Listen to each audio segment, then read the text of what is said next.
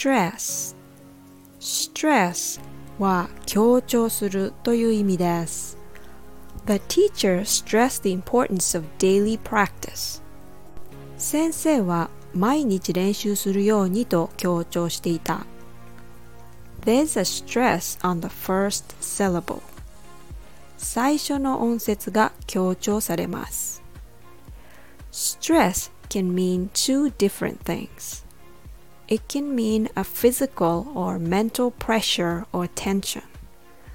When you stress something, it means you give a particular emphasis or importance to a certain things. I stress the importance of training your ear when it comes to learning English. And also learn how to stress and unstress certain words when you speak, like how to put emphasis on what you really want to tell.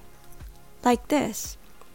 If you do that, your communication skill will skyrocket. Thanks for listening.